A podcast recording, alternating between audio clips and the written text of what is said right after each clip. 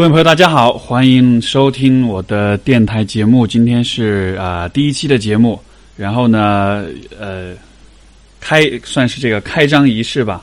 呃，想跟大家宣布，就是我从今天决定开始要做网络电台的节目了。啊、我想做这件事情已经非常长的时间了，然后我也跟不少的人聊过关于就是做这种音频的这种呃脱口秀也好，或者是访谈节目也好，这样的一个可能性。然后到了，其实是昨天晚上，昨天晚上我终于不知道为什么，可能 在家里面太无聊了，或者是然后突发奇想就说，哎，我为何不尝试录一下？所以就找来了这个录音软件，然后把我的麦克风也接好，然后开始构思这个节目要怎么样去做。啊、然后那么今天就开始正式录第一次的节目了。A two, a one, two, three. I don't want you, but I hate to lose you.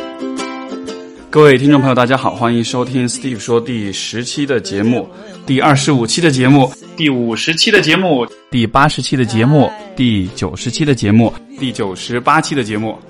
啊、我们今天的节目的嘉宾是简单心理网的创始人李真，我的呃硕士生的导师是在呃曾江达教授，知乎上的冬季在杭州，也就是陈海贤老师，他是一位心理学博士、心理咨询师，长期不更新播客，之前来过节目啊，对对对，老朋友老朋友。张小雨啊，中二怪老师，没错，就是中二怪，就是你没有听错啊，因为他的微博的名字叫中二怪。Michael 他是一位家庭治疗师，Yolanda，他的网名是学霸猫。网名叫沉默的马大爷，所以其实我比较习惯叫他老马，但实际上他不姓马。呃，我们的嘉宾叫王菲卢美文，她是一位心理咨询师，她同时也是美国的职业生涯规划师。我们今天的节目录制在北京，然后今天特别特殊的环节就是我们现场是有二十多位听众在这儿，我们听众朋友们跟啊不是观众朋友们跟听众朋友们打个招呼好吗？对，这是我们第一次尝试用这个现场录制的方式。然后我们今天的嘉宾是大家特别喜欢，然后无数次被召唤，无数次要求重新上节目的叶壮老师，欢迎叶壮老师。今天我们的嘉宾是曹雪敏，他是复旦大学的社会心理学博士。然后我们今天的节目也是在也是在上海做的一期线下的这个听众就是现场围观的这样一期节目，所以说背景里面的听众朋友们跟大家打个招呼好不好？哇，好热烈，好热烈！Joey 朱俊义，他是一位，首先是台湾师范大学的心理咨商的博士生，然后关于 Joey 的很特别的一点呢，是一位视障人士。李老师，Andy 老师，他是这个呃李万忠李老师，他是思思维的利剑的作者。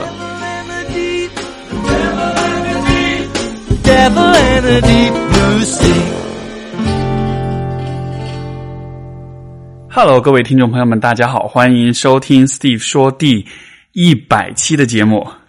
听完前面的这个小混音、小混剪，感觉怎么样？我之前花了还要蛮多时间的，做了这样一个啊、像是剪贴画一样的一个啊、回顾过去的这么一个短音频。然后说起来，时间真的过得好快，因为第一期节目是在一五年的十二月十九号上线的，到了今天。真的就是不知不觉就一百期了，啊、非常的开心。就是我刚刚最开始在听第一期，然后几乎把所有的节目都大约的过了一遍。现在回想起来看，会觉得这其实是一个非常非常棒的旅程。这可能是我这一辈子做过的所有事当中，我认为最棒的几件事情之一吧。在这个过程中，结识了非常多的、非常的杰出、跟优秀、跟聪明的。人们，然后和他们的很多都变成了很好的朋友，然后从这个过程中也学到了很多，想了很多。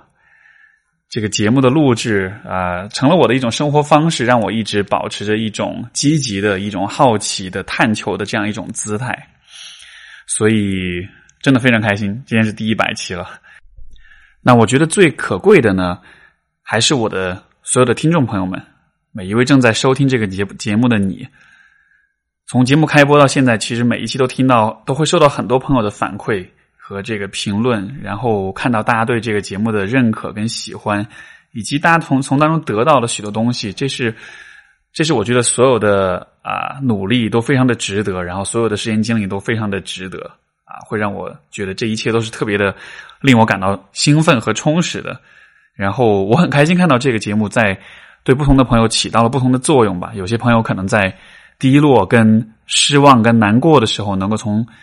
我们的节目当中得到一些支持，得到一些鼓励，得到一些指引。然后有的朋友可能是在孤独的时候，能有我们的节目作为陪伴。啊，有的朋友可能因为经常听这个节目，变得特别的喜欢做家务，以至于家里比以前整洁了很多。呃，还有更多的朋友，他们告诉我说，这个节目给他们带来的帮助是，让他们更懂得如何跟人交流，如何跟人深聊，包括能够把任何的问题从多个角度去看待。甚至我有一个听众说，他说我经常遇到一些问题，我都会想说，如果是 Steve 说这个节目上的讨论这个问题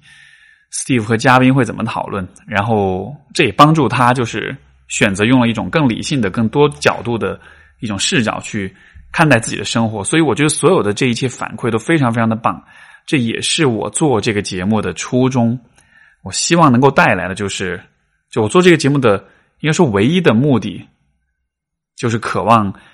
每一个听到这个节目的朋友们能够有所得。你的生活，你的内心能因为我的存在，因为这个节目的存在，能够更美好一些。所以今天是第一百期，想说一些。煽情的和这个感谢的话，我觉得非常非常的感谢每一位听众朋友们的支持，然后也希望在未来能够继续获得你们的支持。啊，这个星期日我会去深圳做新的一场录制的现场，所以又会和深广地区的朋友见到面了。然后接下去的时间的话，当然 Steve 说肯定还是会每周持续的更新。然后不过与此同时，我也在考虑一些更有意思、更好玩的事情了。因为现在的经验看上去，其实很多朋友们都很喜欢在线下和我见到面，也去在现场围观我们的录制过程。所以说，我在想，哎，既然如此，为什么不把大家比较喜欢的一些嘉宾们拉到一起来，我们一起做点活动呢？这样子的话，在不同的城市，甚至可以是一个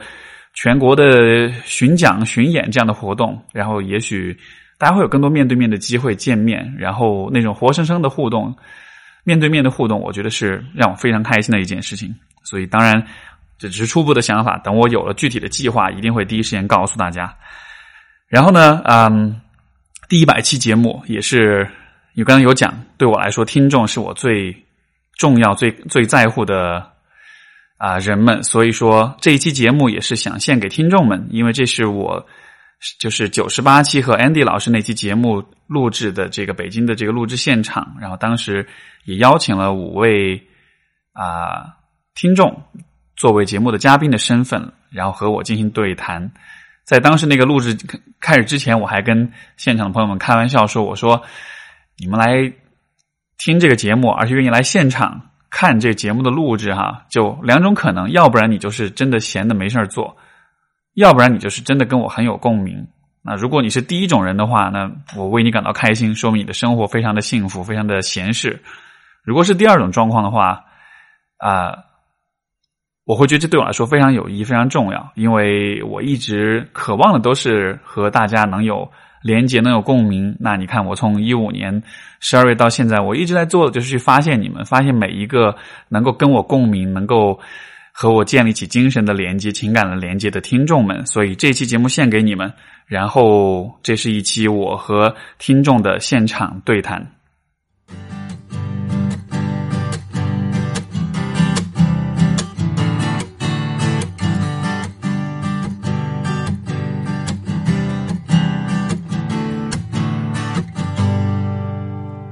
天在北京的这个录制的现场就会有啊，应该今天是有五位朋友。他们获得这样一个做嘉宾的一个机会，所以我会很期待和他们有对话。所以下面我们的第一位听众可以跟大家介绍一下自己吗？呃哈喽，大家好，呃，我叫康继福，健康继续幸福，康继福，很好的名字。然后，然后因为那个“继”字是我的家谱啊，然后呃，就算北京土著吧。呃，关注关注 Steve 老师呢，时间不是很长，但是说，呃，看到他几篇微博，然后转的相关的音呃那个音频的链接，听了很多，对于我来说确实有嗯有一些触触动，然后呃这次这次报这个 VIP 也是说支持 Steve 老师的这在北京的这个节目，确实让因为我我这是第一个，确实我没没没带着什么问题来，但是说呃我我我过往的这几年我遇见的呃心理层面上的这种困惑的意思就是说嗯就是因因为我。我关注您时间不长，我不清楚说对于这个呃星盘这种东西你怎么理解？因为我我自己的上升星座是处呃处女座，啊哈，呃然后然后但是但是我的我的我的生日本身是射手座的，就是是说 差距是反差特别大的。但是但是因为当我看到星盘呢对上升处女座的那种东西的解释的时候，我发现它和我的真的是很很匹配。是呃，然后可是可是我我自己我自己嗯、呃我自己的困惑的点就是说我确实无法摆脱我思维层面里的各种条条框框，我确实什么样的什么样的就是各种各样的事情，呃，我我都会我都会有我特别坚定的原则，我我不会去越过这个原则的东西。比如呢？呃，比如说，呃，平常会相对的，我我和我的同龄人比呢，我会相对的比较在意我自己的身体的健康状况。然后呢，比如说在做理财的时候，我可能会相对的平衡一些，或者说偏保守一些。嗯哼，然后工作的过程中呢，由于我的由于呃，因为我是做那个人事外包行业的，因为就类似于 FESCO 啊、中智，我们是同行。明白。我我的这个工作呢，就不允许我出错。一旦我在工作中出错，那就是直接的经济损失，然后或者给我的客户或者我客户的员工造成他们社保啊、公积金啊、档案呀、各种各种这种层面的生活上的重大影响。对于我们来说，很微小的一个失误。是是，对于他们来说，那有可能在北京这种城市买不了房、买不了车了。哦啊，，哦断一个月，断一个月保险，OK，那这这个锅我是赔了两千块钱，但是他来说前面的三档了就对对，哦这样所以说我的工作就是在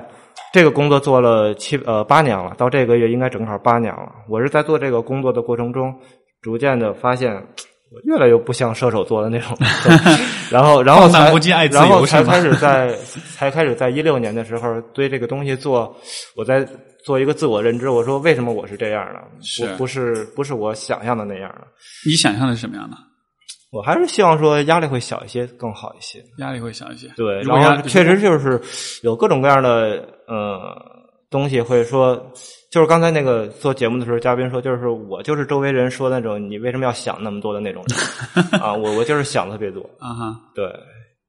如果没有那么大压力的话，你会变成什么样呢？嗯，因为我我自己特别理想的生活，就是说，比如说，嗯，有一个有一个基础的一个被动性收入，然后然后能做自己想做的事情，比如说比如说在金融市场里或者二级市场里头做做一些操作的，来来挣一些钱，然后剩下的时间就相对轻松的去嗯嗯陪伴家人啊，或者陪着孩子，因为我我自己的成长过程，呃。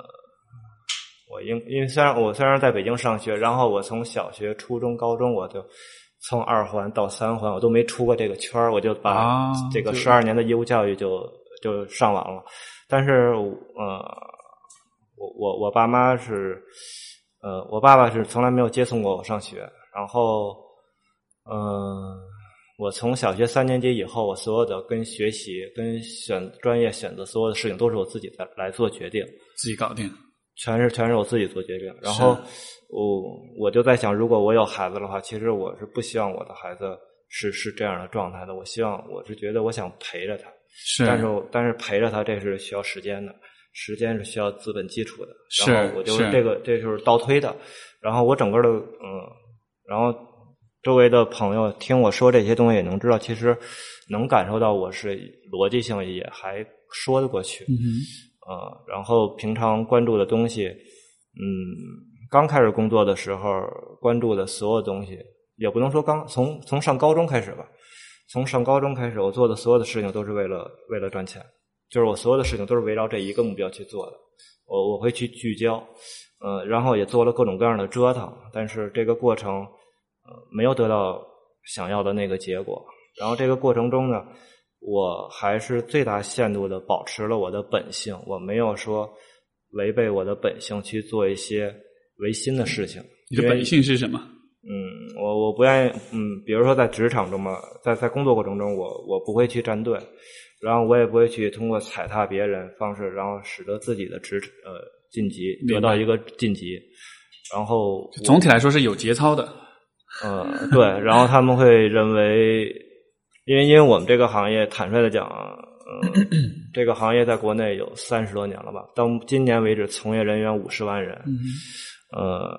很多很多同行大的牌子，他们的原始积累其实是不正常的。嗯然后，然后有时候我会觉得 做这行，呃，有的时候是不得不缺德。我明白啊，我明白。我加在了客户是是是我我的公司和员工三个角色中间，我得把这话说的三家都满意了。啊所以，所以，所以我理解，就其实你在工作上的这种追求，就是是希望更多赚钱，然后，但但你并不希望就做违心的事情，做不对，到我是觉得君子爱财，取之有道。是是啊，然后但同时你一开始你有讲说，其实你想要赚钱，就我好像听到有更深的一层的那种动机，就是说你其实是希望有财务自由，而财务自由带来的是时间，而时间带来的是陪伴家人，而陪伴是一个你其实曾经觉得自己比较少的东西。对。然后我我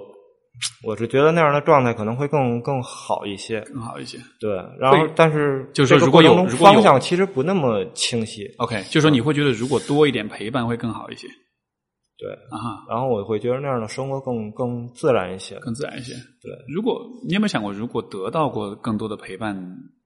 会有什么不一样吗？没没有想过。没想过。对，因为开始的时候我会把这些归为所谓的原生家庭，但是后来我看过您那些文章之后对，我自己我也意识到这个这个不是理由，不是借口。这个我现在形成这个状态，呃，可以说其实都是我自己路终究是自己走出来的，走成这个样子了，然后会有一些困惑。嗯嗯，嗯哼，我明白。哎，我我我倒觉得，就首先我觉得你还蛮坦诚的哈，就你能够这个是是我的一个优势。我的一个朋友会说，我我自己认为我是有自知之明的，同时我的朋友会认为我的语言表达是相当，我是能够很清晰的表达出我的想法的。明白明白。我我其实我听你在讲的时候，我自己会有感触啊，因为就是同是男性，而且就是、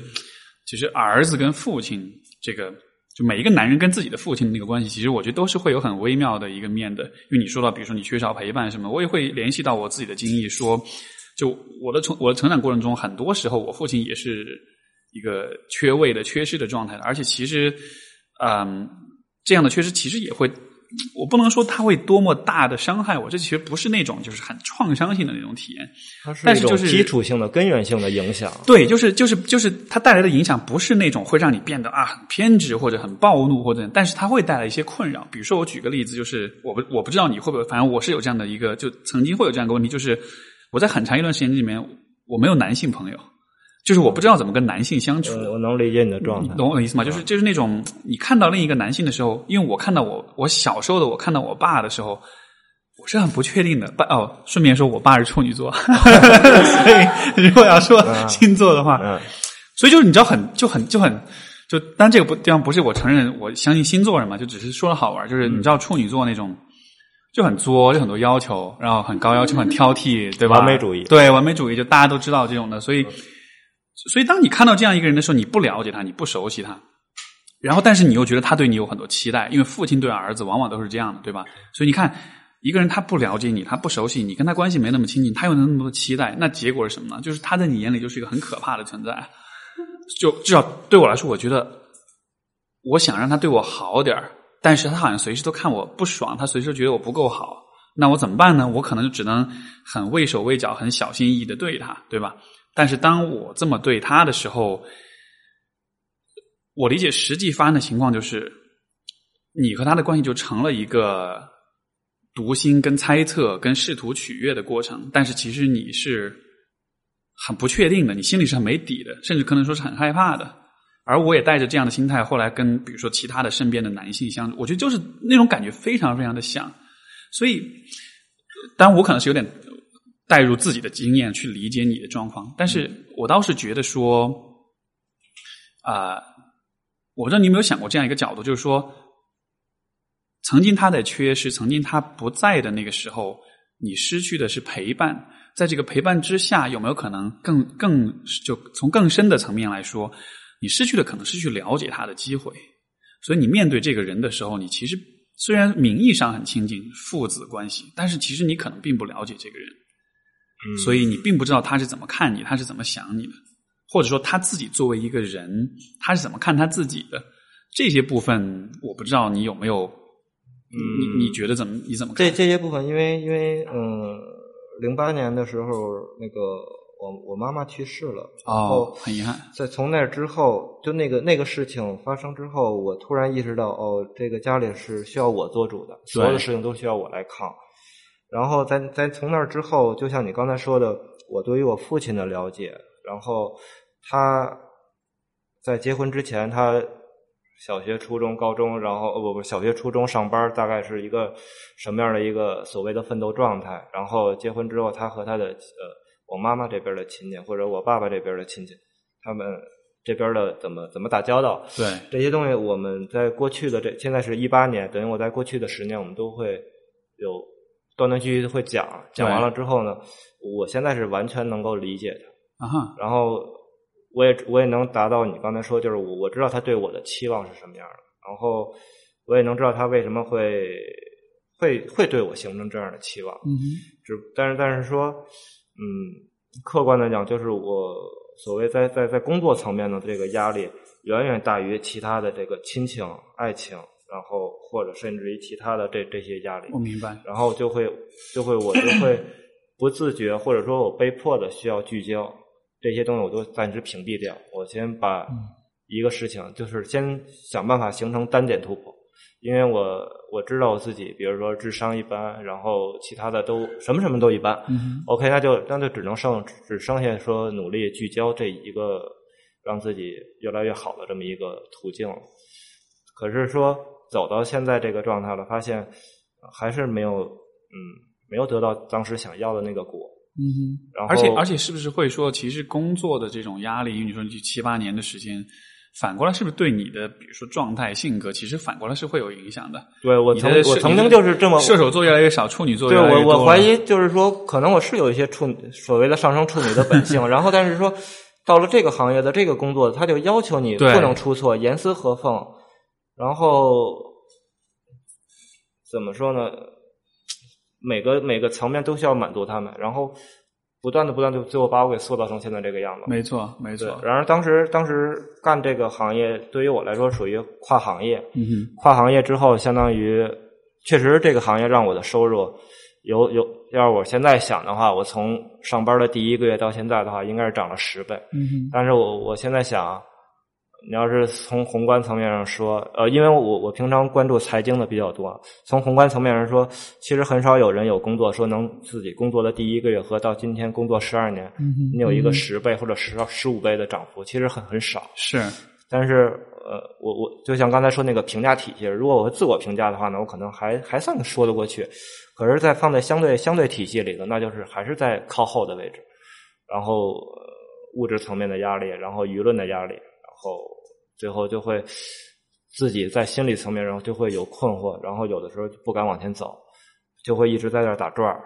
同时，在这个过程中，各种各样的条条框框说啊，我得先达成一二三，才能有 A、B、C，才能有怎么样怎么样，就就会有这样的。然然而，我知道这个是是有问题的，就是我觉得这个状态也不正常，怎么去突破它，或者说我怎么去顺应它，能和谐的相处，这个，所以所以因为带着这个空，所以您的那些文章或者说音频，我就会花好多的时间去反复听，然后往往往回找。我明白，就因为其实你刚刚讲好多点，我觉得都可以去展开的深入去讲，但是我因为我们时间有限，所以说呃，我觉得想给你给你的回应是这样的，就是首先第一，我觉得现在你做的事情就 OK 了。我的意思就是说，现在你在读文章也好，你在听节目也好，你在思考也好，你在试图去了解你自己，其实我觉得这就够了。但是这个不是一个立刻完成的过程，因为我看到的状况就是好像，其实这也是跟我们刚才那个跟 Andy 老师录那节目里有一个地方讲到，就是关于自我的这种了解，对吧？就如果一个人的自我的一个人的自我不清晰的话，很模糊的话，就很容易被别人所影响。所以你告诉我说，比如说你会在意社会的评价、他人的评价，就好像是你对自己是谁，你对自己想要什么，就这个部分好像是，也许是方向不明确，是不明确的。对，但是点就是在于，就这种不明确不是一个病态，或者不是说你就有问题。不明确，无非只是因为你之前没有机会，或者没有想到我要去看看我自己是谁，你懂我意思吗？所以说这 OK 啊，我觉得没有关系啊。就就像比如说父亲母亲的这种缺位，在一定程度上，它也会给我们带来这样的影响。就我们少了这样一个很重要的他人，做一面镜子，告诉我们我们是谁，所以我们可能就少了这样一个了解自己的途径。所以最后有这样一个结果，就是现在你觉得自己是谁不确定。我觉得没有关系，就就这是过去经历所有的经历汇集到今天的一个自然结果，所以我觉得不用因此觉得说自己不好，或者觉得很自责，很怎样的。另外一方面，我觉得其实这个问题，你说想要突破、想要突出路什么的，我觉得就是继续做你现在在做的事情，你在思考的问题，你在提出的问题，然后这个过程可能不是立刻就能完成，但是我觉得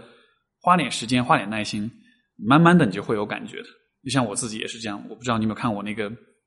讲亲密关系，我里面有那个是前言还是后记？我说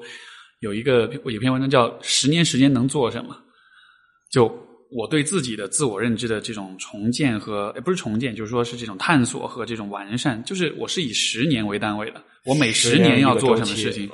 对，所以这不是一个啊，我今天看一本书，我想一想，啊，我想通了，就没真的没那么快，是一个渐悟的过程。对，这是个渐悟过程，所以我倒是觉得。对于你来说，这这这这就是一个自然积累的一个过程。慢慢的，你对自己的认识就慢慢的就会有了。所以，这继续做你现在做的事情就行了，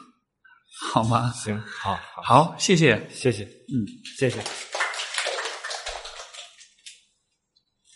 好，我们下一位听众。自我介绍一下。嗯哈喽，大家好，我是小熊，我很高兴作为观众是第二次坐在 Steve 老师对面。是是，上一次叶壮老师那也有来。啊，对对对对对。呃，正好要出差，特地赶回来参加这次的节目。感谢感谢，从哪里？从美国飞回来吗？啊，no，从从上海过来，接着要去南京。不够远，远一点会觉得哇，好开心。开玩笑啊。对对。然后想聊什么？呃。今天再来分享一下近期的一个可能成长上，可能对自己的思考吧。想分享的，对呃，想分享的可能话题就是每个人是带着自己以往受伤的经历往前走的。为什么近期会有这样的感受？是因为，呃，我不知道大家，至少我在职场中经常会遇到的，可能工作中的沟通会觉得，哎。我其实是这样的意思，为什么他会曲解我？可能因此呃因此引发很多误会，甚至说受到很多的委屈。那我所得到的答案，比如说我的上级啊，或者是我的周围人，经常会说你要反思自己，肯定是你沟通有问题，或者说你情商低，等等等等。所以呃，在那个很长一段时间会自责，或者想哎，我到底应该怎么样去说？突然有一天就是。因为我们的团队有一个变化，可能加入一个新的大的团队。那我新的上级曾呃突然有一天给我发了一个微信，大概意思就是说，呃，他也听说我这个人沟通有问题。然后呢，他说你要呃，他给了我一些建议等等的。结尾的时候还会说啊，你不要太当回事儿啊，我也是希望能给你更多提升的机会等等。呃，我看到那个微信的时候，我就瞬间愤怒了。就我我能感受到愤怒，是因为。就觉得很委屈，我觉得我没有做什么呀，为什么大家都这么说？而且我新的上级也没有告诉我到底我哪句话或者说哪块沟通问题是存在的，嗯。但后来又梳理了一下之后，突然意识到。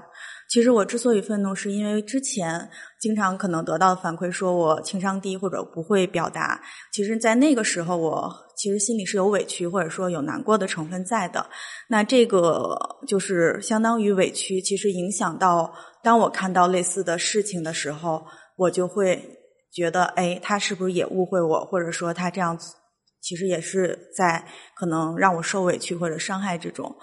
那其实。呃，当我能相对理性来看这件事儿的时候，就比如他的微信，那我其实他是不是真的像其他的人或者我以前的工作环境是那样误解我，或者说不愿意跟我去交流，其实是打一个问号的。嗯、他只是可能通过微信跟我交流一下这件事情，那我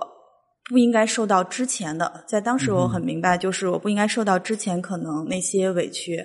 呃，影响到我现在去了解新的团队或者跟他们去相处。也许他们可能跟之前一样，那我也可以完全选择，比如离开呀，或者是去争取自己的沟通的权利。那如果人家不是的话，那我放下之前这些委屈，因为委屈的那一部分可能确实得拿出来去消化，或者说用其他的形式来帮助我，可能就是相当也不叫放下，就是能够去梳理。但是现在和未来是另外一件事情，嗯、那重新可能去了解新的一个团队。如果所以，所以，所以就是我理解你的意思，就是说，新的团队的领导给你发信息，你感到愤怒，但是你现在意识到这个愤怒好像不完全是对这个领导的反馈，对。有一部分是因为你之前的那个委屈就就放在那儿发酵了，然后所以可能你只是在这个场景里又被触发出来了，所以好像就是像是双份儿的不爽这样的。对，所以在那个就是瞬间嘛，我也能理解，可能我原来团队里有一些可能同事，嗯就是会误解也好，或者说他们会莫呃，当时看来莫名其妙为什么会是这样，可能也是因为他们以往可能遇到过一些的经历，所以他会以他的那个受伤经历来解读现在的事情。所以，当我能够意识到这点时候，我就不觉得他们是对我的攻击，就是真的我做的不对，或者真的是我情商低，还是怎么样？嗯你是你你你是怎么达到这样一种意识，就是能把情绪从你的角度，就是把当下的情绪和之前的一些情绪，因为其实我理解这混起来是很难区分的，对，你怎么区分开的呢？嗯，我觉得这是一个过程，不是因为这一件事情一下子顿悟了。可能我不知道我的经历对大家会不会能够有一些借鉴嘛？就是我可能会在当时觉得难过就难过，哭啊，或者是觉得委屈啊，那就真的就委屈的那种状态。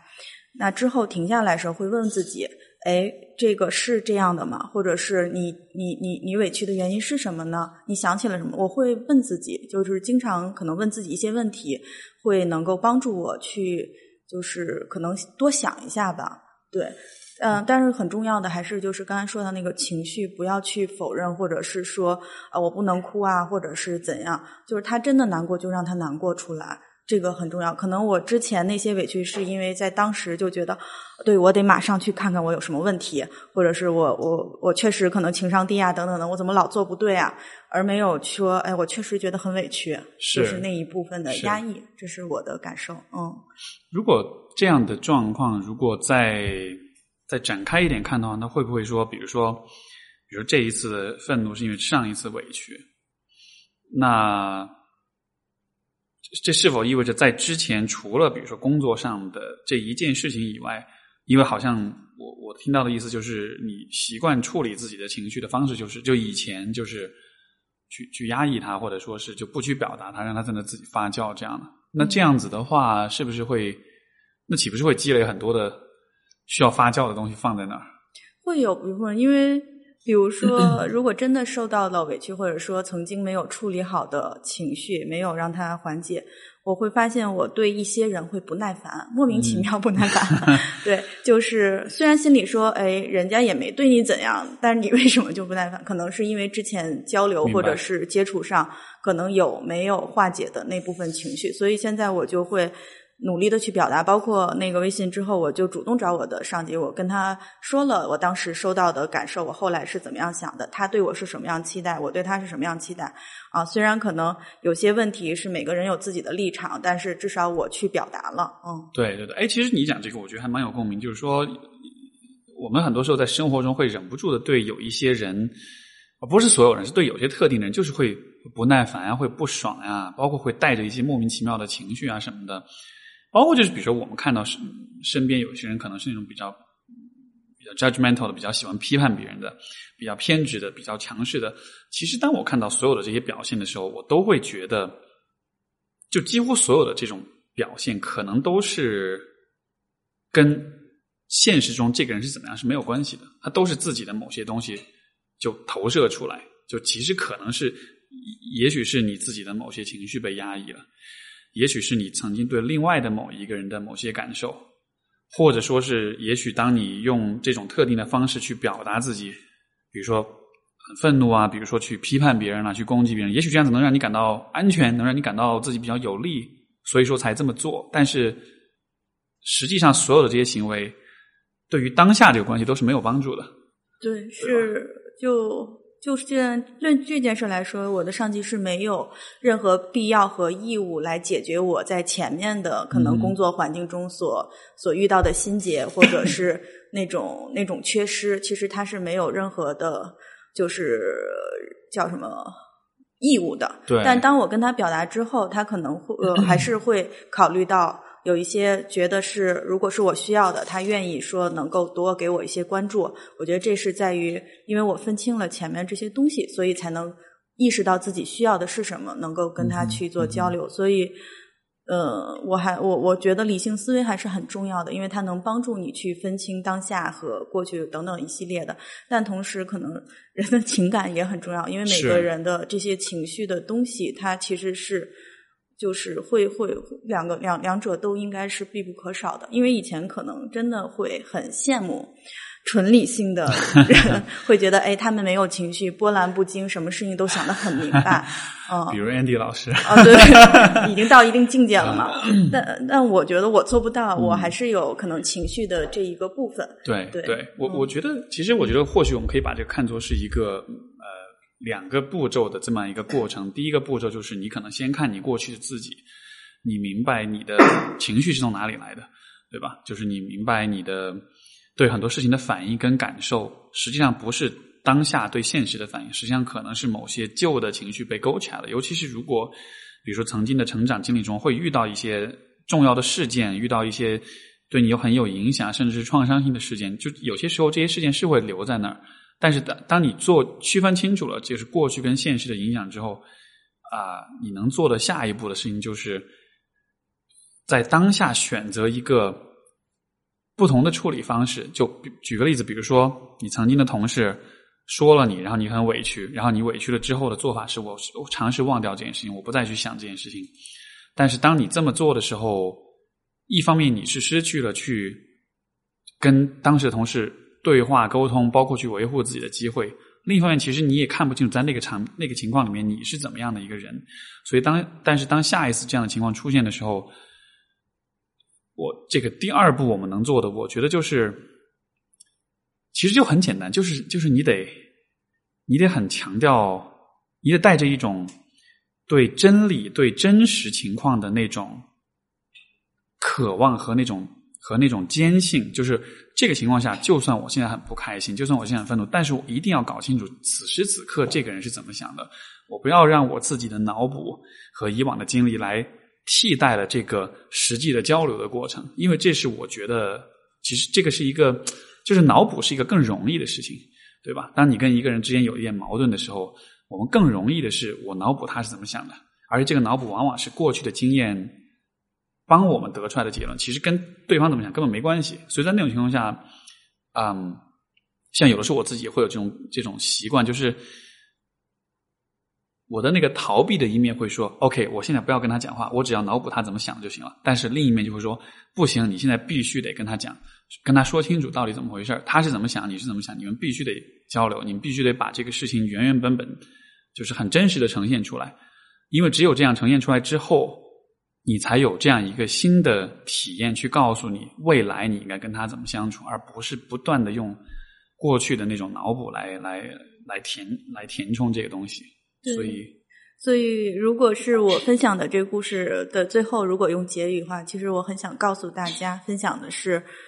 就是过去的不管是受伤还是美好的经历，它都是成为你现在。但是如果一味受到以往受伤经历的影响，你会错过此时此刻。可能在你面前另一个人给你的善意。比如说我领导发过来的微信，如果我一直沉浸在委屈的情绪里，其实是没有办法看到他在结尾说说到的，他其实呃不希望我因为可能他提出的问题而觉得更难过。如果有什么可以去交流。可能我就只看前面所有的哦，所以他其实他其实想表达一种就支持或者说一种愿意和你沟通，但是你看到前面两句话就炸了，所以后面其实就对我们经常可能，反正我我我觉得我我经历的可能经常大家会这样，其实可能大家可能每当进入一段新的关系，不管是工作还是可能亲密的关系，在你对面的那个人，嗯，不管你之前经历什么。嗯，不要因为以往的经历，然后让你去错过此时此刻可能那些善意，或者是更美好的那些东西。是，是，是。我觉得就是以前经历的事情，也不是说就不该经历，就它其实就发生了而已，这没有该或者不该。然后我觉得重点不是说啊要去摆脱、忘掉过去，而是它就已经发生了，而且你就明确当时的发生给当时的你带来这样的感受，但是下一秒钟的你，下一个时间的你。你可以有新的体验，你不需要一直都用旧的这种经验去推测未来是怎样，所以非常棒，非常感谢你的分享。希望下次再过来。好好，谢谢。好的，我们下一位听众可以介绍一下自己吗？嗯，Hello，大家好，我是没有名字。好，没有名字。嗯，好，没问题，那就那我就叫你没有名字。可以，可以，可以。啊哈。嗯，你想分享什么？嗯，我今天比较想咨询一个事情，就是呃，当别人就是对我的性格方面做出评价的时候，就是就是做出负面评价的时候，然后一般会有几种情况。第一种呢，是我就是很容易的就接受了。然后第二种呢，就是虽然说他说的话并不好听，可能会刺伤我，但是我认为他说的是对的，我应该去改正。我我平时也是一个比较喜欢听别人意见的人，我我认为就是，嗯，包括就是把别人当成镜子，也能让自己更加进步吧。但是，嗯，有的时候就是那种就是对方说的话很难听，然后我就是思前想后的去考虑这件事情，发现，嗯。就是我再去想，也是觉得他说的是没有道理的。然后这个时候我就会陷入焦虑，我就在想，呃，到底是他对我的这种指责，到底到底是空穴来风呢，还是说，呃，我是因为呃人都不太愿意承认自己的错误，所以我才认为我没有做错，或者说是，还是他真的就是胡说八道的。所以，好像当别人说了很难听、很刺伤你的话。但是你的反应是会是会怀疑你自己，嗯，对啊，你不会你不会生气吗？如果别人说你不好的什么的，会，但是还是会怀疑自己，因为有的时候确实发现确实是自己的问题啊哈。但那你你会表达你的生气吗？就嗯，如果就我在想，如果我是你，如果谁说一个什么特别难听的话，可能我。不管他有没有道理，第一反应是我我我先抽你行吗？就就就就我的意思就是说，我可能会会先很不爽，而且我可能会表达出来吧。但是你会分人分人啊？什么样的人会表达？什么样的人会不会表达呢？嗯，什么样的人？呃，我也不知道。对，其实想不太清楚到底是什么样的人，我才会。你有表达过吗？你有有有表达过，就是你会怎么说？不会说，但是我会不说话。哦，所以你是用沉默来表达愤怒？嗯，对。嗯，如果我比如说，如果我用沉默向你表达愤怒，你你感觉得到吗？我感觉得到啊，因为因为之前我在和就是怎么说呢？我之前和就是。和别人接触的时候，经常会遇到有有一些人，他就是可能是控制欲比较强吧。对。然后就是说，呃，我去，我去，就是比如说他想做一件事情的时候，我必须得听从他的意见。如果他，呃，如果我不听从他的意见，他就会就是用沉默来回应我，表示他很生气。然后就是，呃，算是我觉得是一种压迫，就是让我必须得去听从他的意见。嗯哼。我在想说，因为我为什么会问关于愤怒的这个问题，就是就在于，因为你讲说有人对你做评价什么的，然后如果我们从就是人人与人之间界限的这个人际关系的界限的这个视角来看的话，就是因为你是你是个独立的人，对吧？你有一个独立的自我，你是一个什么样的人？你是有一个边界的。这个边界现在看上去是很容易被别人所影响，就是你别人的评价会很容易去定义到你或者改变你对自己的看法，就好像是你就想象就是每一个人身身体周围有一层这个边界，有一层保护保护的保护层这样子的，然后好像你的这层边界就很容易被别人突破进来，嗯，对吧？结果就是别人说个什么，不管对错，甚至伤害到你，但是你都会真的怀疑，哎，他说的对不对？就好像是这个。输入进来这些东西哈，你没办法过滤，没办法区别区别，没办法去维护自己的样子。而为什么说到愤怒，就是因为这个这一层保护是怎么建立起来的？它的很重要的元素就是就是 anger，就是愤怒这个情绪。就如因为人在什么时候会愤怒，就是当我们的界限被侵犯的时候，对吧？走在大街上，别人踩了你一脚，那是我的物理空间，你侵犯了我。如果别人说你一句难听的话，那是你我在心理上、在情感上你侵犯了我。所以我觉得，愤怒这种情绪是一个非常非常重要的去维护边界、维护个人边界的一个一一个一个信号或者是一个一个工具。但是，愤怒这个东西又很，它又是一个很难去把握的东西，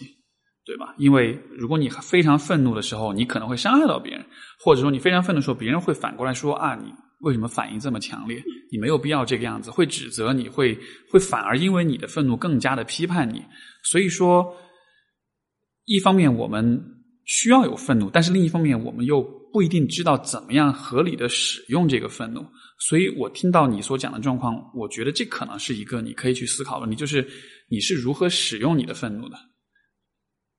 就是这个世界上有很多东西是习以为常，就是我们习以为常，但是我们其实并不知道怎么去用的。比如说金钱就是一个东西，金钱是一个其实并不好用的东西。虽然我们知道哎花钱啊这很容易啊，但是其实并不是这么简单的。金钱要怎么去用，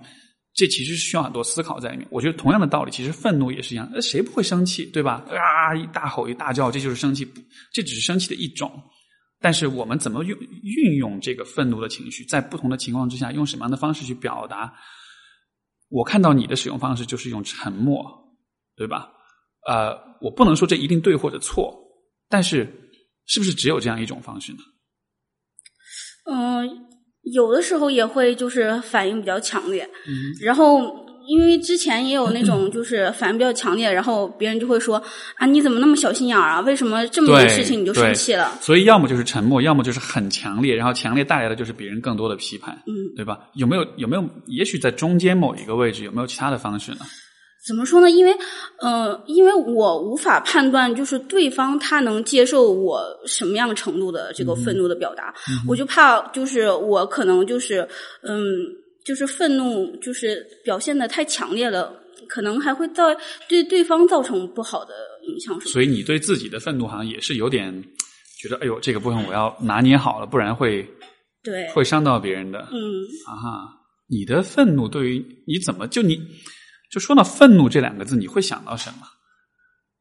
愤怒随便说，你脑子里想到大吼大叫啊，然后比如说扔东西啊什么的啊哈，所以好像是都是很。极端的、很暴力的那种表达方式，所以愤怒就基本上就等于暴力。嗯，为什么呢？嗯，我 没有想过是吧？嗯，对，因为一般情况下，就是那种就是比较强烈的愤怒，都是因为对方做的实在是太过分了。是是，所以可能也许你见过的。愤怒的这种模仿对象，就可能是比如说生活中或者电视、电影里面，就是那种啊扔东西啦、大吵大闹啊什么的，对吧？就好像是你只看见过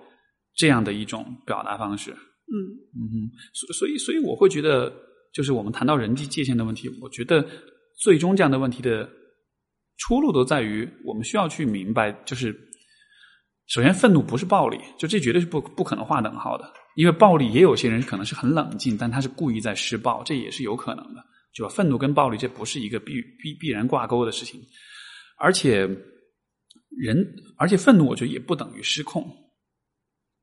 你可以很愤怒，但同时你也可以就是对自己有很好的掌控。我觉得这可能是一个你可以去更多的去思考、去探索的一个方面。就是呃，包括就很多听众朋友们其实也会有这样的问题，就是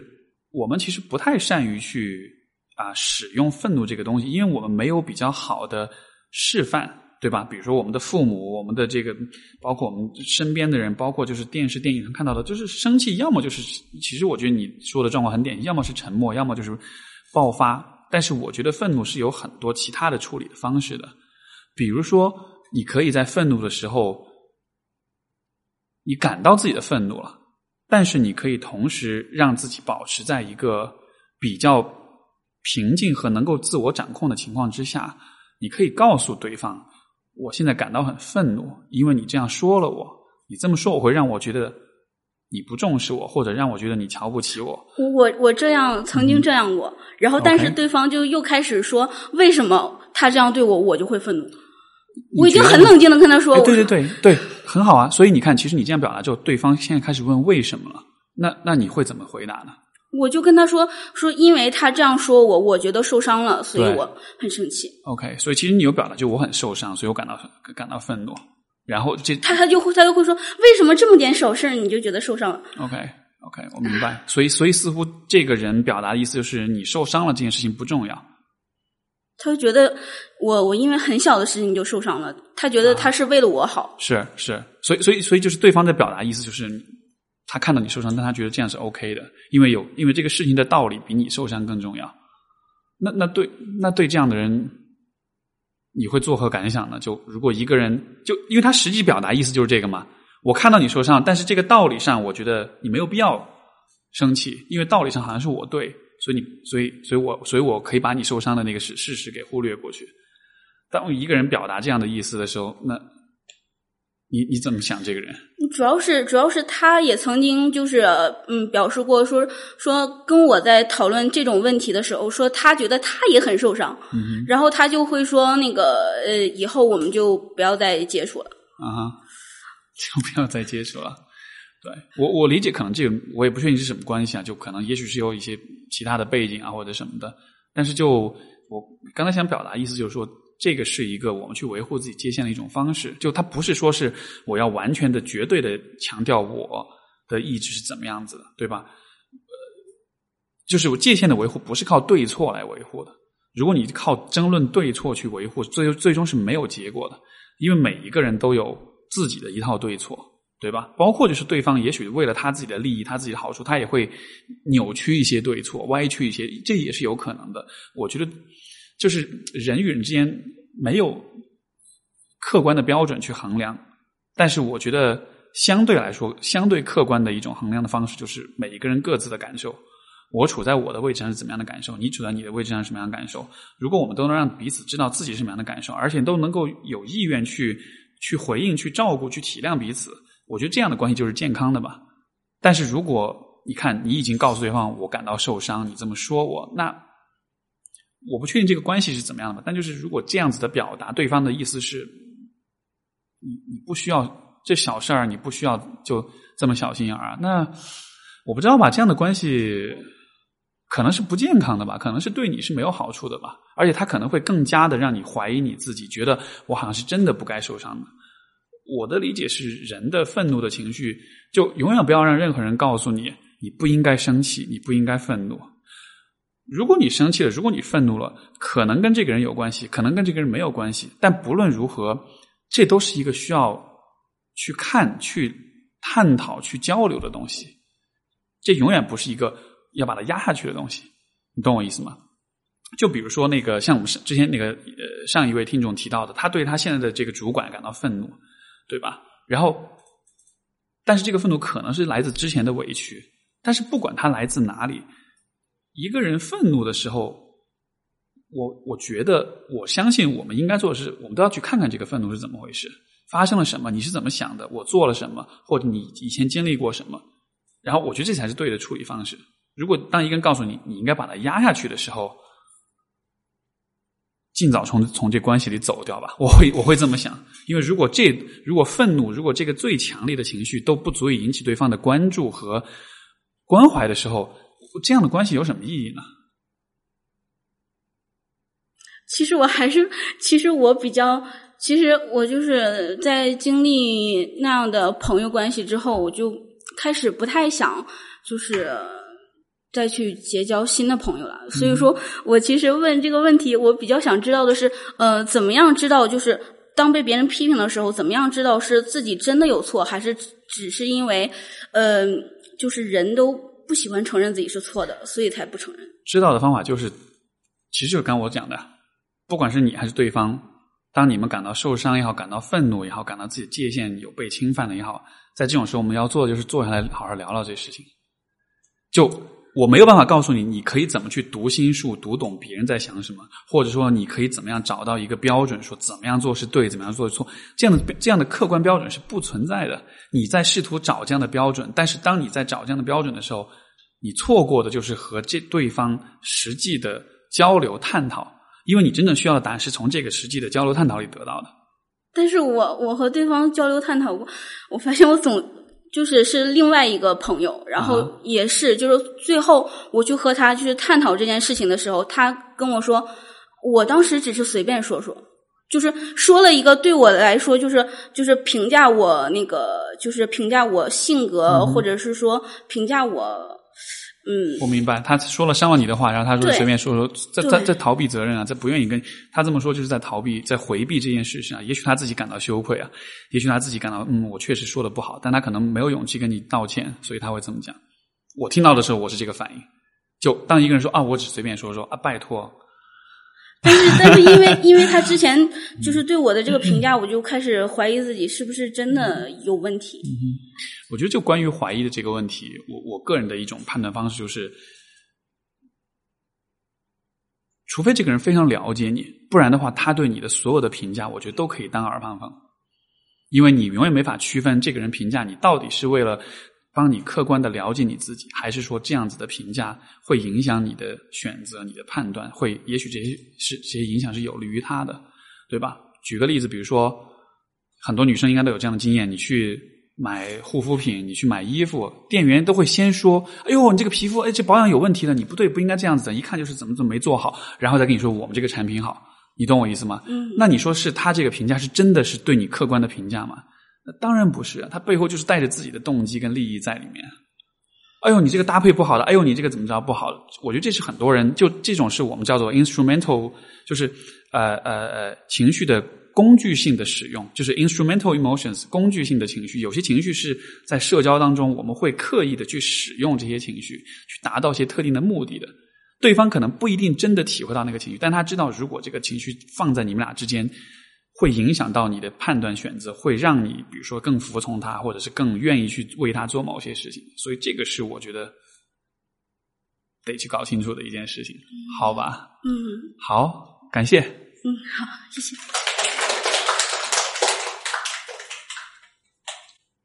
好的，我们下一位听众。嗯，老师好，终于坐到了这里，见到了欢迎欢迎，对对。然后嗯，我可以近一点吗？对，离麦克风近一点。现在可以，可以的。就是我本身也是一个就是文字工作者嘛，对。所以说，就刚刚前面听 Steve 老师还有 Andy 老师就是讨论，就是关于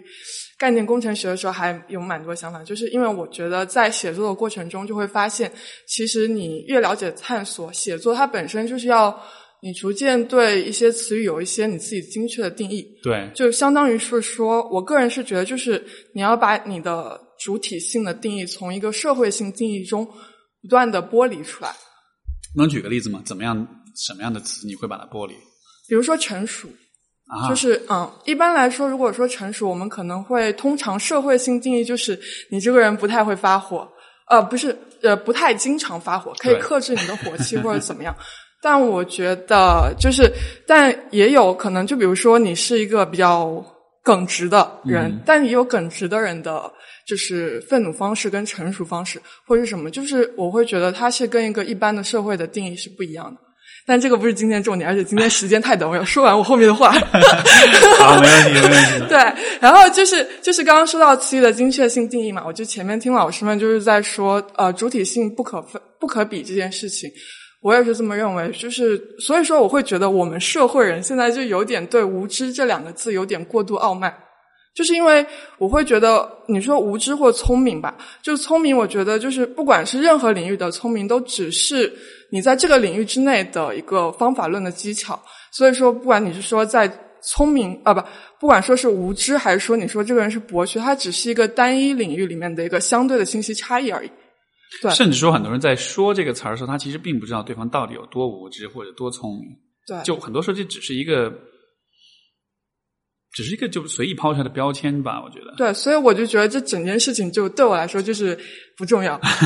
对，然后但但主体性对我来说是重要的，所以我就认为说你其实听众朋友们如果不知道什么是主体性，请先请先回听那个九十八期，我跟 Andy 老师讲哈主体性的问题。说明我前面听得很认真。对 对对。对，就是就是说到主体性的话，我就会觉得你判断主体性可信与否的话，其实你就是看这个人是否真诚。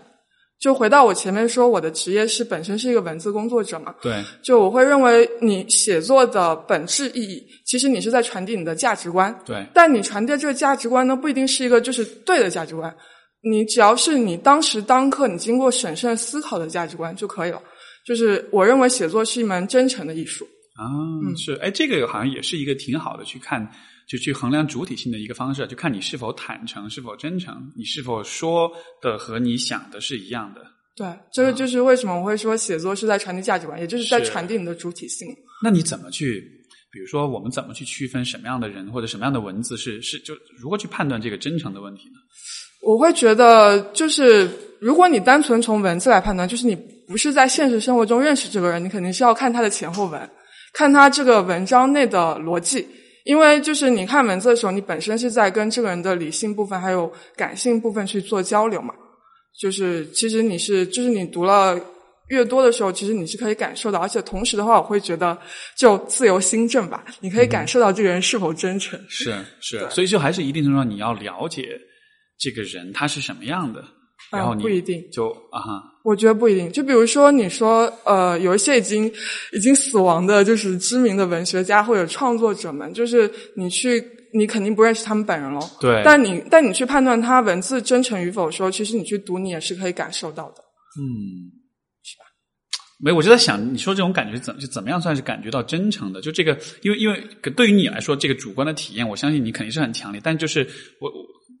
我们比如说，怎么让听众们明白你说那种感觉是什么？这个我可以，我可以，我忽然想到一个小小的例子啊，就比如说，我们经常在新华书店里面看到一些，就是就是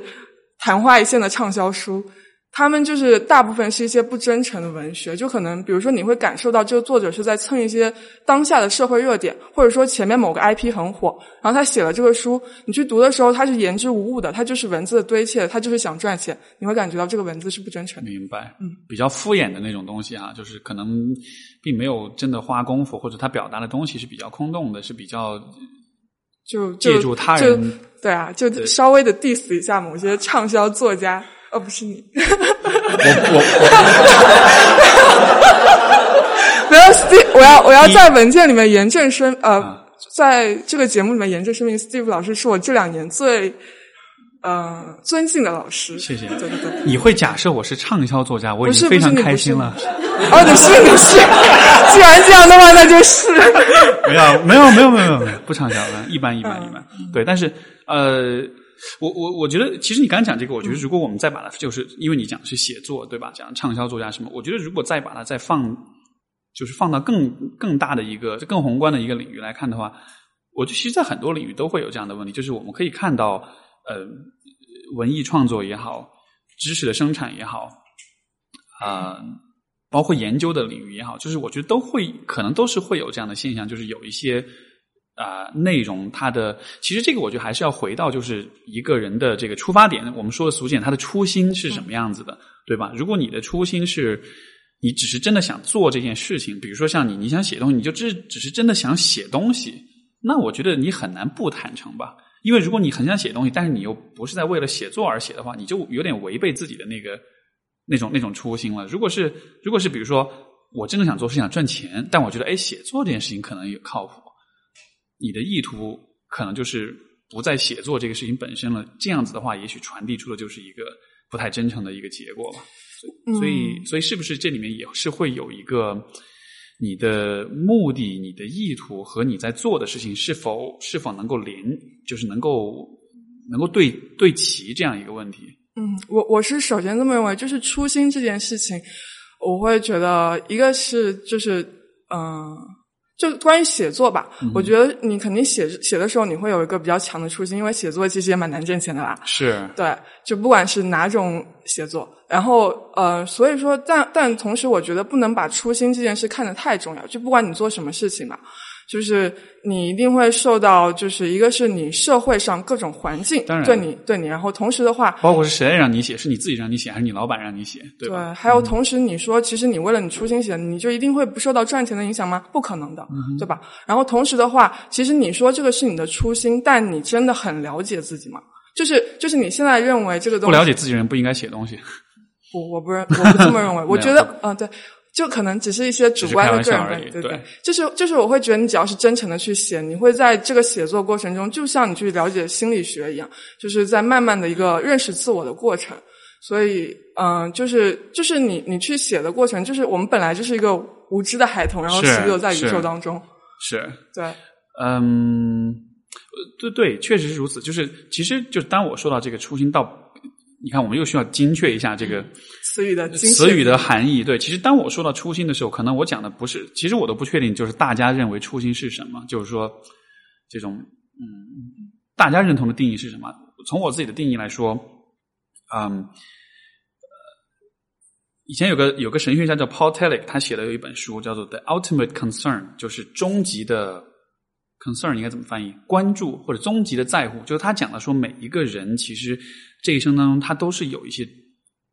终极的在乎的事情的，就在你这一生的跨度上有这么一个你很在乎的事情的。但这个是什么？每一个人是不一样的。然后啊、像比如说，我可以我可以玩个小游戏，就是如果现在用一个词来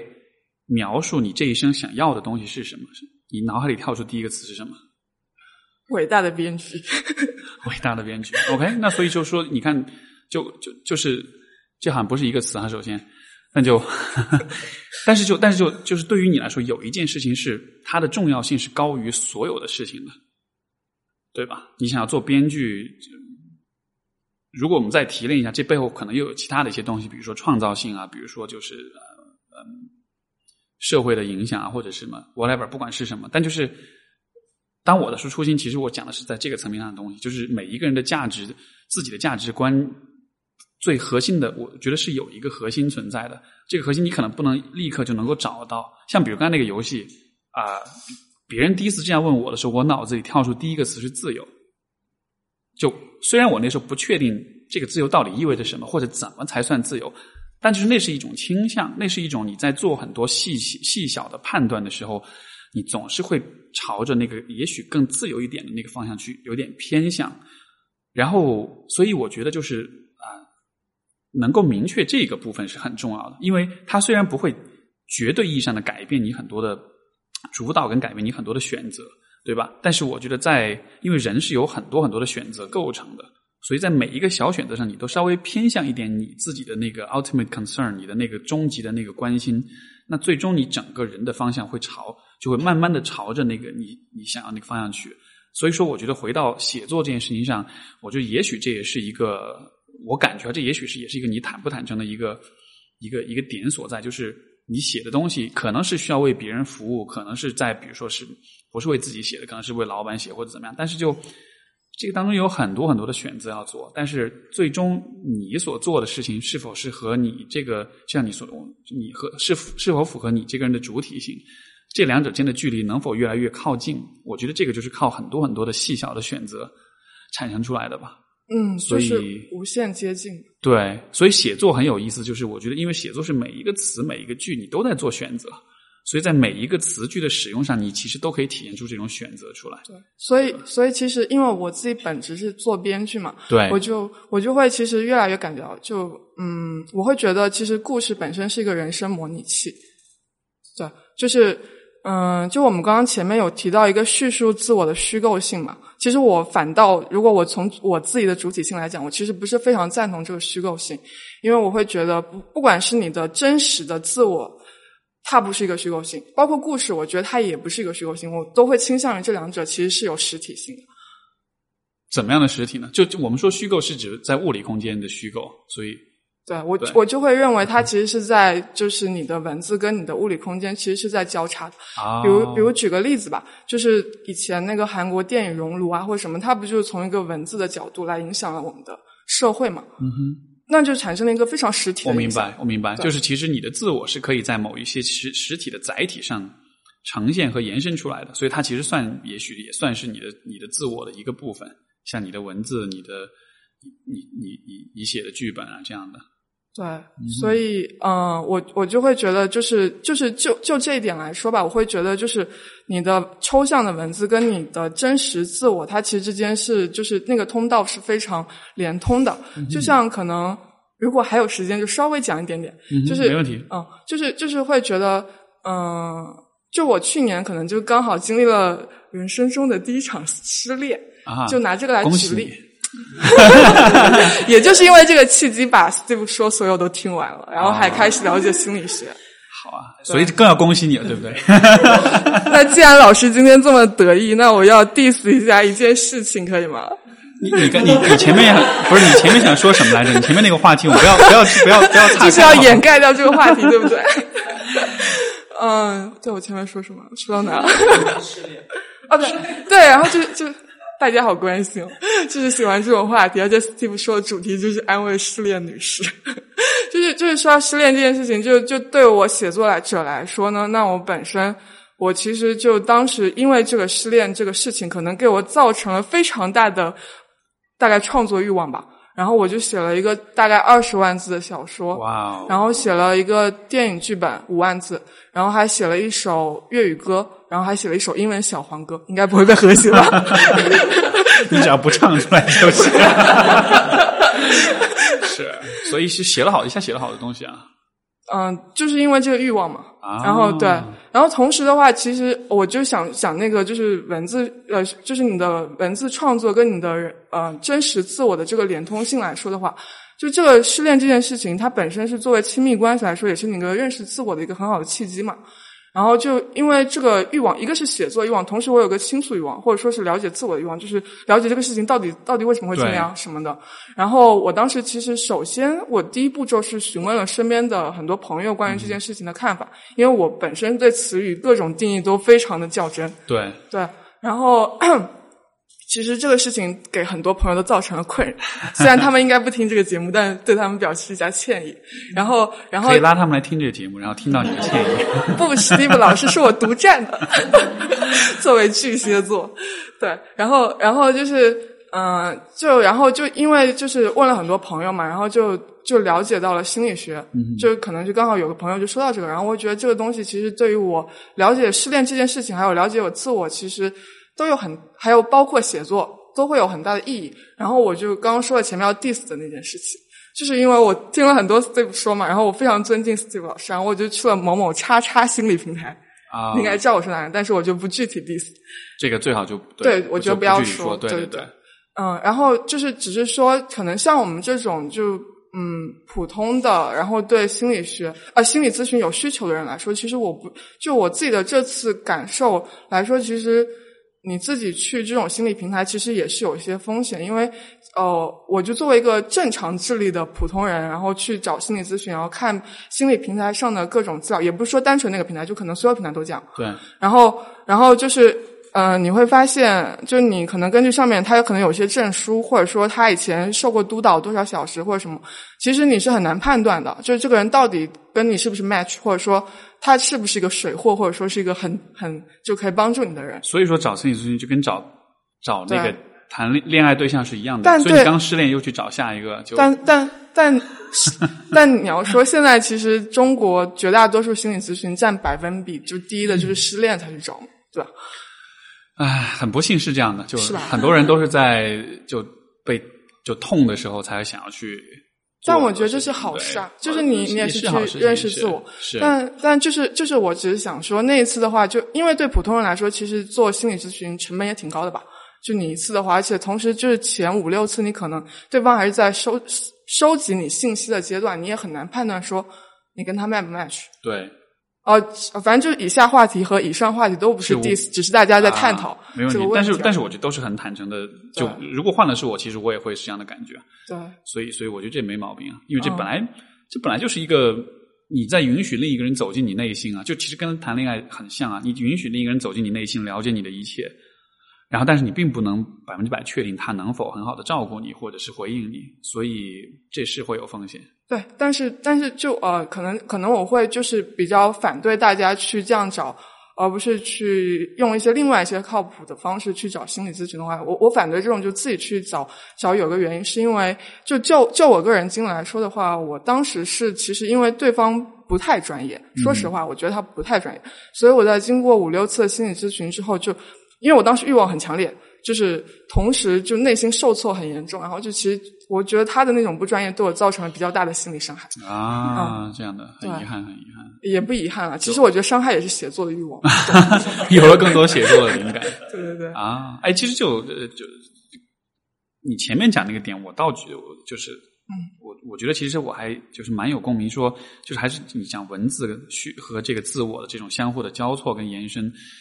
这其实也是为什么我觉得，就包括比如说你失恋之后。因为失恋其实是对一个人 ego、对一个人自我的一种打击，你会因为失恋，你会失去自己的一个部分，对吧？你会失去你的你的身份感，你的自我的感觉会会变得唯唯岌岌可危，会受到影响。但是，嗯，在这种时候，如果你能去创作、去创造，不管是文字的事还是什么的，就我觉得这样的，呃，包括去倾诉、去表达，包括也许你可以做个播客什么的，对吧？但就我觉得，当你这么做的时候，这其实就是在重新把你的那个自我去做延伸、去做延展。你因为你创造出的东西都是完全属于你自己的，对吧？我失恋之后写的、说的、想的东西都是完全是我自己的，没有任何人能替代，跟表能够替代。所以，我觉得当你这么做的时候，这这其实就是一定程度上就是一种一种修复，就是说失恋之后，我感到很自卑，我感到我自己很差劲，我感到很挫败。但是，当你看到说我其实依然有能力去。创造、去表达、去留下一些不可替代的、啊、嗯、不可被比较的这样一些东西的时候，我会觉得这就是一种修复或者是恢复的方式。这方式可能不会让你立刻感觉很好，但是我觉得它是有意义的，而且我觉得它是会在长远来说，它是会对你有帮助的。对，而且可能我本身因为我是一个受虐体质吧，然后我就是其实就是这种伤害越多，其实当时的感觉就感觉非常的。快乐，以前加引号的快乐。以前以前我小时候，我妈就说过一句话，她说：“幸福使人愚蠢，痛苦使人智慧。”嗯，然后我不知道是不是心理暗示，或者说是那种就是有那种有选择性的那种去看问题，但是后来发现好像真的是如此。对，而且嗯，同时就是就是我会哦，我觉得我要争分夺秒把哇塞，虽然应该下次也会来。好的，这这就是就是我会觉得说，嗯，就本身我觉得这件事情它不只是让你就是从物理层面。获得一些什么？比如说，我也创造一些文字，或者说修复。我觉得它不单纯是修复，因为我本身可能那件失恋的事情，因为我也不是一个轻易谈恋爱的人嘛，不然也不可能这把高龄，然后就才谈第一次恋爱。但就是就是对一个我可能本身一个比较稳固的自主性的，就是已经构建出来的意识，就是我当时自己的说法就是，我觉得我整个系统崩溃了，嗯、就是我前面二十五年所有东西都崩溃掉了。然后，呃，所以说我才会后面修复期要这么长。但同时，我觉得我实现了我的系统升级。嗯哼，啊，对呀、啊，是这样的。所以我，所以我会，所以你说你失恋，我会恭喜你啊，嗯、因为我也是这么想，就这就是一次又一次把自己推倒再重建。对，是谁讲的？就是说，就是把自己推倒再重建，这其实是一件就特别重要的事儿。你会要不断的推倒，要不断的把自己推倒，再不断的重建自己。到了最后，你发现有一天你推不倒的时候，我觉得就圆满了。而且，我觉得。单纯从失就失恋这件事情的话，比如说十年之后、五年之后，甚至就明年这个时候，你再回头看，比如说你失恋的时候写的东西什么的，你会发现，你不会觉得很感叹，你也不会觉得哎呀很怀念。我我自己的经验就是，我只觉得哎，那时候那个时候我挺可爱的，哦、那那 就像是摸着一个小孩子，哎，挺可爱的，就是那种感觉，你知道吗？那那我是属于那种的，就是我可能是嗯八个月以前失恋，但是在这八个月过程中，我就不断把这八个月就每个月的新的想法都给加到里面，就不断的覆盖那个版本，就是实现新的版本，就就是。就是我会看到每一次就是迭代，就自己的想法在迭代。明白。所以为了你的事业发展，多谈恋爱，多失恋，我觉得。这或许是一个可行的建议。好，谢谢老师，谢谢。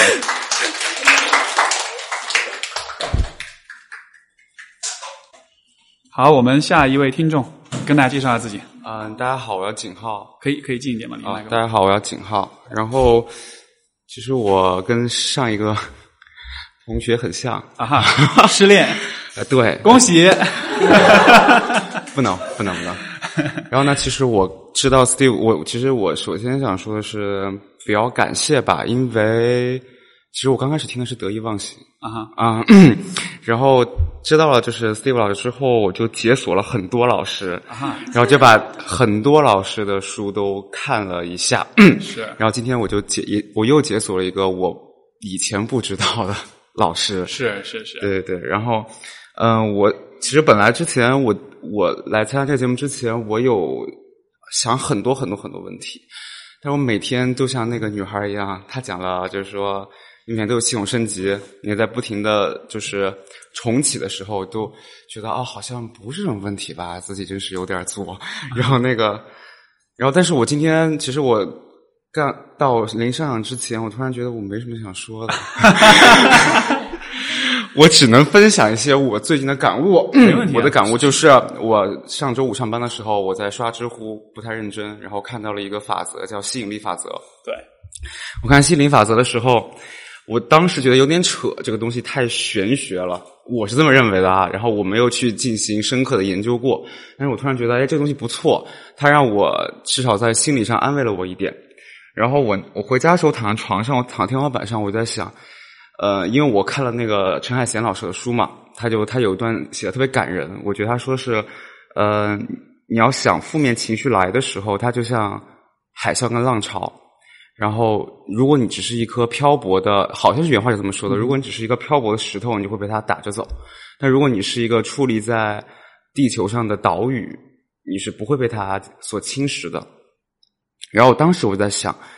如果结合一下心理法则，可以被可不可以这么想？就是，呃，我是这个宇宙的中心。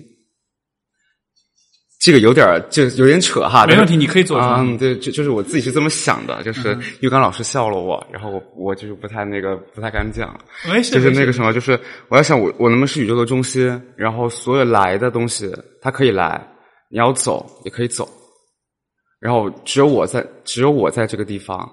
我是这么想。然后因为我之前看了很多很多东西之后，我突然发现东西都太太理论了，然后它安慰不了我的心，所以我最后就 对我实实验是理论了的。然后我也做实践，比如说你 有一次去访谈攀岩，我就真的去攀一次岩。然后去蹦了床，做很多事情，然后发现那些东西啊，它是当下给了你很多感受，但我觉得它就是抵达不了我那个脆弱的心，然后我就自己研究了一套这个理论。我想，OK，你每次你不开心的时候，你就这么想，呃，你来的都是彗星，你能留在我身边的就是我的卫星，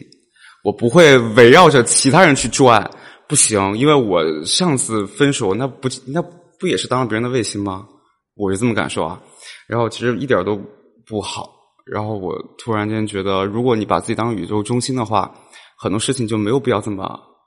悲伤了。嗯，就很多事情都是很正常的一个宇宙法则吧，然后就不会太大情绪。就是，是所以我准备了这么多问题，最后我我能说站在就坐在这个地方说出来的，也就只有这个。明白。所以，所以我看到你在做的事情是，就好像是你在努力的去，你看，不管是宇宙中心也好，还是说岛屿也好，还是不做卫星啊，就我感觉你是在不断的想要去更，就是更多的去强化、去强调你的自我的。其实就跟我们今天讲那个，就是关于那个主动性的问题，就好像你是想要让让你的自我就更充盈、更更有力量、更有分量的，就好像是在做这样一件事情。是因为我前段时间做了一件我觉得我认为有有比较极端的事情吧，我把就是把把朋友圈的入口给关掉了，因为我那个神心情特别不好的时候，我发现刷朋友圈的那个次数有点夸张，嗯就是你我因为我是做设计的嘛，想东西都很感性，你可能就画五秒图，然后你就得刷两，你就你就你就你得刷十秒，对，那个感觉就特别糟糕。我突然有一瞬间就是做作的说法，就是我觉得这个手机怎么这么能够偷走人的能量？没错，然后你去，然后你发发的东西吧，都哎呦不得劲儿，真不特挺不得劲儿，就 哎呀烦死了。然后就当时我觉得要把它关了吧，因为很多东西很多推送都是它有个红点存在的时候，你就想去点它。然后关掉之后，我就发现那三天我就忘记了朋友圈这个事情，我也我也没敢去刷它。然后我当时的感受就是，你刚刚说的那个去强化自我能量的时候，我的感受就是，其实我觉得现在生活在互联网社会，很多东西都在偷走你的能量。就就是我我现在最近在做的一件事，就是我能不能去做这件事情的时候，比如说我刷牙就在刷牙，然后我我我我去运动就在运动，因为那一瞬间，嗯，它就是我自己创造的那个能量是给我自己的。然后我就是也就是也是在给自己洗脑嘛，不停洗脑就是 OK，我是宇宙的中心，你要强化你的磁场。是是，对对对其实就是说你在做，比如说刷牙的时候，你就嗯只是在刷牙，你就是把所有的注意力放在刷牙这件事情上面。对，此刻就感谢学霸猫老师啊哈啊，因为我看 当你说那句话，我就听到了，我就我就想到了他了，所以我就想，OK，可能是有，但是但是这我我很认同这样的方式，就是我觉得你讲你的这个描述方式很有意思，就是说，就是好像世界都在偷我们的能量。我觉得如果从这个从这个层面来说，我觉得这的确是我们每天都需要面对的事情。是而且最能偷我们能量是什么？就是我们跟别人的关系，而且是和我觉得好的亲近的关系是给予能量的关系。但是我们同时因为各种各样的原因，我们需要和很多其他的不那么亲近的人去维持很多的各种各样的关系。这些关系在很多时候其实就是能量被吸取，因为你想每一个人发自拍朋友圈的时候，可以理解为他也是在吸取能量啊。我没有能量，我发个朋友圈，大家点点赞就给我能量了。嗯对吧？所以就，所以朋友圈的存在，我觉得对于可能对有些人来说，他只是想分享知识啊、观点啊、想法，但是对于有些人来说，这可能就是他们去大规模吸取周围人能量的一种方式。所以，所以，所以，我觉得这个就从这样一个角度理解，我觉得这是很有意思的。包括你关掉朋友圈，包括啊、我觉得其实生活中有很多我们其实可以关掉的东西，甚至比较极端的是那个。呃，对我有个朋友把他把把他手机全部设置成黑白的，就据说这样的话你就不会是是，包括我觉得，就其实我我我想，我可能过段时间可能会尝试做一件事情，就是把微信关掉一段时间。我想试试看会发生什么事情啊！但是，这个现实层面有点难哈，但是我觉得这些东西其实都是呃互联网、智能手机，它让我们跟别人更多连接，但是连接之后的结果就是别人就可以有机会更多的去吸走你的能量，所以 OK，我突然想到，我想问什么问题了。我想说的就是，偶然间你会产生一种特别害怕的感觉。那个害怕感觉就是，比如说他们跟我说：“ 景浩，你知道吗？那个《延禧攻略》那个什么什么什么特别好看。”啊哈然后我那时候说，我就会想那是什么？啊，然后不又会说：“哎，你看我昨晚发那个，就是那个我的那个花，就长得非常好嘛。”我说是我说啊，那是什么？就是那一瞬间你会有一种害怕的感觉是。你是不是跟这个世界脱节了？因为当所有人都在吸附在上面的时候，你你个人就比较主观的跳到上来的时候，你觉得好像自己就没有落在落在现在这个对对这个这个世界的时候。然后就像刚刚那个安迪老师说的，我我不知道怎么去重新复述这个感觉哈。你讨论问题这个，我跟我告诉你，这是有一个专门的词儿，这个叫做 FOM，叫 FOM，就是什么呢？Fear of missing out，嗯就是害怕错过嗯嗯嗯。所有的事情。嗯，就是就这个词，你就就是秒。呃，我是怕错过的是，呃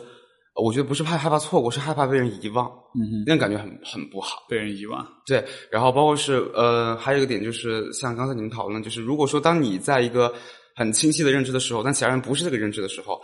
有些时候也会怀疑说，哎，你那你这个做法好不好？然后或者说。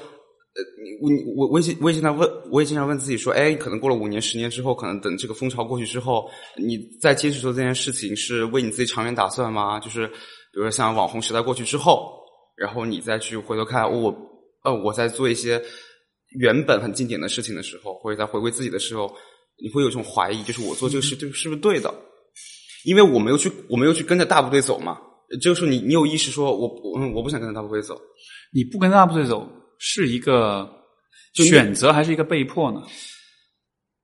开始是被迫，因为我是不想刷朋友圈看到我不想看的东西。对，就然后对，就其实刚刚我对问这个问题，其实是针对很多的事情，就是